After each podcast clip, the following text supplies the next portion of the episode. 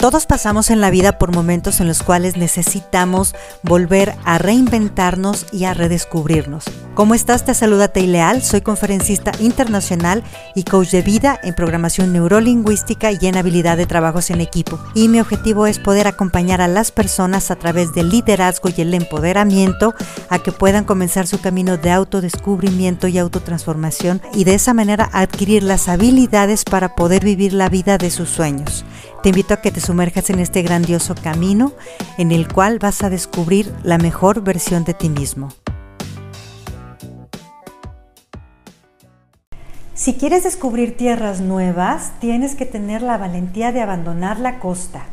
En los procesos de coaching y de liderazgo y empoderamiento en los que me ha tocado participar, llegan a mí las personas sobre todo en un proceso de transición, que quiere decir cuando han hecho alguna decisión en la cual tienen que cambiar un estilo de vida, un trabajo, una pareja y muchas veces existe el miedo del qué va a pasar y sobre todo ese miedo se da porque la mente inconsciente relaciona lo que es un proceso de cambio con dolor y entonces empieza a sabotearnos y a poner muchos mecanismos para que no podamos avanzar. Y yo te quiero decir con esta frase, ¿a qué me refiero abandonar la costa?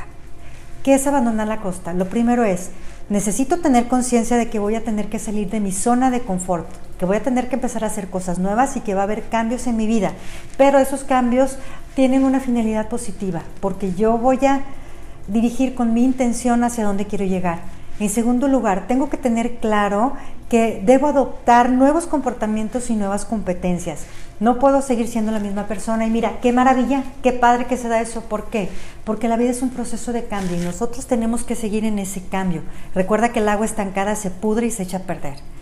Lo tercero que tengo que tener en claro es que tengo que tener la mente abierta para cambiar mi mindset o mapa mental.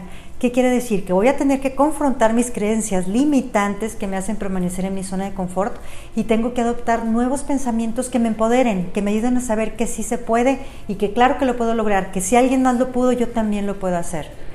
Y finalmente tengo que saber que la motivación y la fuerza me la va a proporcionar el valor que sé que agregará a mi vida este cambio. Así que yo te recomiendo, no tengas miedo del camino, ten miedo de no caminar. Si quieres lograr ese cambio maravilloso tanto en tu vida personal como en tu empresa, te invito a que vivas coaching. Programa tus sesiones y alcanza tus sueños más grandes.